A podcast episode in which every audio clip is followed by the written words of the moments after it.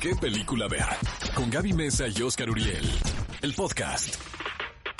Cinéfilos, ¿cómo están? Estamos de regreso en ¿Qué película ver? Un programa de Cinépolis donde, por supuesto, como dice nuestro título, les vamos a dar recomendaciones de qué películas ver este fin de semana o durante toda la semana también. Ya van a ver qué buenos títulos tenemos para ustedes. Y como saben, en este programa tenemos la tradición de realizar una encuesta cada semana a través de las redes sociales de EXA y la encuesta de la semana pasada decía lo siguiente. ¿Cuál de estas películas animadas de poder femenino es tu favorita? A ver, las opciones eran Mulan, Frozen 2, El viaje de Chihiro y Valiente. ¿Te acuerdas por qué, por qué voté? Claro, votaste por El viaje de Chihiro. Claro, Es que yo admiré tu voto. Fue esa vez que yo dije, bueno, creo que voy a votar yo por la predecible y que va a ganar, pero el voto de Oscar en esta ocasión es de admirarse. Pero no Tuvimos fue el miles de votos. Eh, no, pero quedaste en segundo lugar. ¿Y en primer lugar cuál 20 quedó? ¿Frozen? No, claro que no. Mulan, evidentemente. Creo que Mulan es como este símbolo y este icono de, de poder femenino. Sobre todo porque, aunque es una película que tiene creo que ya 20 años más o menos, pues hablaba de temas por demás competentes para estos momentos por los que estamos atravesando. Pero no se despeguen, no dejen de escuchar qué película ver porque más adelante ustedes van a tener la oportunidad de votar en la nueva encuesta de la semana. Oigan, pues el año pasado, en 2019, la película de Cats realmente generó muchísima controversia porque se anticipaba que iba a ser mala, ya después la pudimos ver, cada quien tiene su opinión al respecto, pero ¿qué noticia nos traes hoy, Oscar? Pues parece ser que Miss Judy Dench no ha visto la película. ¿Le creemos claro o no le creemos? Ya, ya son dos, porque también hace algunas semanas eh, James Corden. James Corden dijo que no había visto la película. Ahora, Ahora todos resulta que nadie la ha visto, Ahora van a decir que no eran ellos los que fueron al set, ¿no? Exacto. Que era puro CGI. Lo que sí es un hecho, amigos, es que Judy Dench padece de una enfermedad que le cuesta mucho trabajo el ver. Entonces ya no lee y según ella, pues incluso ya no ve tantas películas.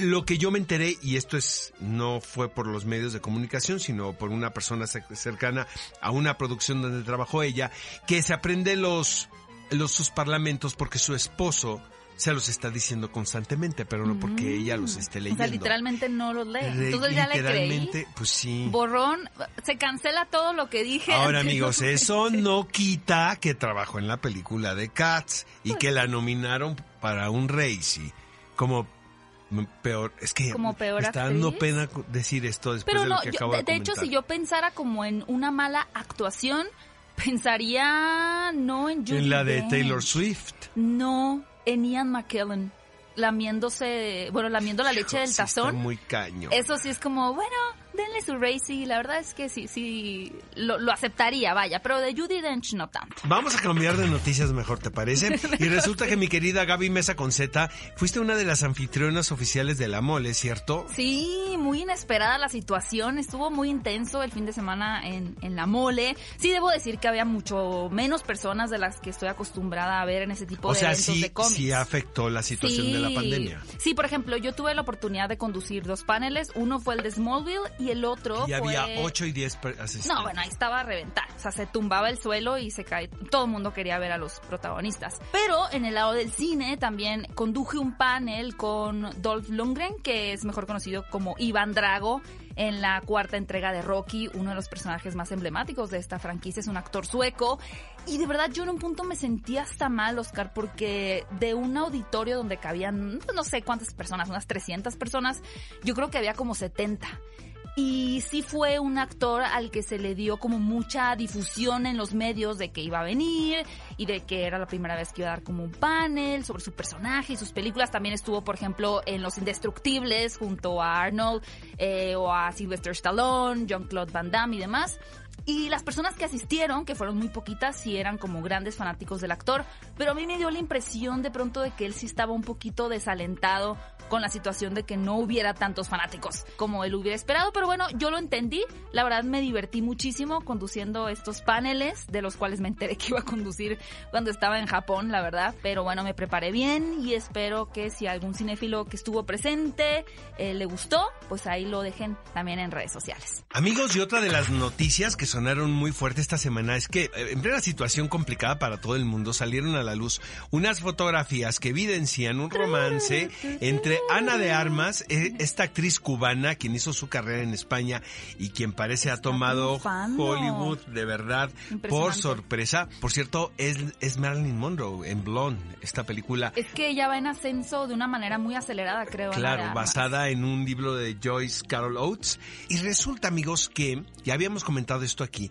Adrian Lane, quien fue un director que hizo películas, pues muy muy erot cargadas de erotismo, eh, thrillers muy sensuales durante la década de los 80 y los 90. Hizo Nueve Semanas y Media, por ejemplo. Este, ahora regresa con una producción titulada Deep Water, la cual lleva a estos dos actores en los roles protagónicos, a Ben Affleck y a Ana de Armas. Pues resulta que les tomaron unas fotografías, pues donde se ve que pues son algo Son más que colegas. Amor en los tiempos del cólera, digamos por ahí. ¿Tú qué opinas, Oscar? ¿Crees que, es un- crees que es una buena idea? Digo, se da mucho en Hollywood, evidentemente, pero tener como una relación sentimental con tu actual pareja de... Bueno, en el cine Pues sí, es creo que que sabes es que en la es, televisión, porque lo es, sigues eh, viendo. realmente eh, Es inevitable. Sí, es inevitable. No es inevitable, pero se dan las condiciones para que se suceda, porque muchas veces estás en la locación tanto tiempo. A- a- voy a contarles algo de una actriz mexicana que me contó cómo se enamoró de su compañero. Ok. Eh, no voy a decir nombres, porque sí es, es algo privado, pero ella es protagonista de varias películas, comedias románticas mexicanas, y dice que se va muy mal con su protagonista. Ah, ok. O sea, no había química. Y que el último día del llamado hicieron una escena en un coche, y la cual pues se complicó muchísimo. Y estuvieron prácticamente Ah, sí, todo el día en el coche. Entonces, pues ni modo de no platicar, ¿no? Entonces me estaba contando ella que mientras estaban esperando, pues empezamos, empezaron a platicar y se dieron cuenta de que pues había más cosas similares que diferencias Mm. y que pues no era tan antipático el uno del otro. Esa es una, como una buena premisa para Pero otra es eso, comedia exactamente. romántica. esa- ¿Cómo nos creo que esa creo que la anécdota está más padre que la película, ¿eh? Oye, ahora que lo mencionas, Ajá. siento que va a haber una, un boom de bebés también próximamente. Porque por la cuarentena. Pues porque encerrados ahí sin nada que hacer. Boom de bebés. Y por cierto que muy pronto vamos a poder ver también a Ben Affleck en una película que se llama The Way Back, que ha sido bastante aplaudida, sobre todo por su interpretación más allá de la historia, en donde interpreta a un hombre solitario, alcohólico, que tiene una nueva oportunidad de vivir su vida cuando le piden que entrene a un equipo de baloncesto. Esta película, la verdad, la esperamos muchísimo y en cuanto tengamos más noticias al respecto de esta cinta con Ben Affleck, pues aquí se los vamos a contar en qué película Amigos, llega a cines una producción independiente que la cual parece que también ha tomado a la cartelera por sorpresa. Eh, lamentablemente, bueno, yo creo que se estrena esta película, empezó muy bien, pero por la situación que estamos viviendo, seguramente va a tener que ser de alguna manera relanzada, porque se llama Never, Rarely, Sometimes, Always. Esta película es dirigida por Eliza Hitman, es una directora que realizó una producción que me gusta muchísimo, eh, Gaby, que se llama. Beach Rats. Está muy, es muy padre porque es una directora que observa muy bien a su alrededor y sobre todo tiene una fascinación por captar eh, la conducta de los adolescentes. Ok, ¿no? sí, en sí Beach Rats difícil, era un- iba de un jovencito quien descubre pues que puede dedicarse a la prostitución. Un chavo, clase media baja, pero un chavo que vive en casa de sus padres, de hecho. Entonces, sí, que una oportunidad de es- generar ingresos. Entre que le llama la atención el negocio, ¿no? No le disgusta. Y segundo, pues que se puede ganar una lana. Ok. Entonces ahora, esta película cambia un poquito el giro y se va a un asunto muy... eh, con muchas aristas y del cual se comentan muchas cosas, que es el aborto. ¿no? Entonces ahora el punto de atención de esta historia es un grupo de jovencitas quienes se ven involucradas en pues en un asunto, um, digamos, ético y moral que tiene que ver con el agua. Uh, se me antojó muchísimo, Oscar. La verdad, vamos a estar esperando más noticias sobre esta película. Oigan, y la señorita Anya Taylor Joy, que si ustedes el nombre como que les suena, pero no recuerdan de dónde, pues está también catapultando bastante su carrera. La vimos recientemente, por ejemplo, en la película de Fragmentado, donde enfrentaba a este hombre con múltiples personalidades y también la vimos en la película de La Bruja. Bueno, pues muy pronto seguramente va a tener un repunte en su carrera porque ella va a dar vida a uno de los personajes más emblemáticos en la historia de la literatura y me refiero a Emma, una historia de Jane Austen escrita en 1815. Esta actriz va a dar vida a este personaje y la verdad yo creo que se trata de una de las jóvenes pues que ha decidido mejor qué rumbo tomar su carrera, porque de pronto tenemos a muchas actrices que van por buen camino, pero de pronto se ven más involucradas solamente en comedias románticas o en películas de acción, y por el contrario, Anya Taylor-Joy realmente ha sabido darle una buena ruta a su carrera. Esta película eh, de Emma también ha sido adaptada anteriormente a la pantalla grande y dentro de los roles han aparecido actrices como Gwyneth Paltrow o incluso Alicia Silverstone. Amigos, nunca es tarde para convertirse en una celebridad y este es el ejemplo de David Harbour, eh, un actor a quien también ustedes pueden identificar fácilmente. ¿Por qué? Porque tanto aparece en películas de gran producción como en seriales de plataforma, es un rostro por demás contemporáneo. Me parece que es, tiene una cara que la gente identifica con este momento que estamos viviendo. El señor tiene 44 años y su nombre es David Harbour.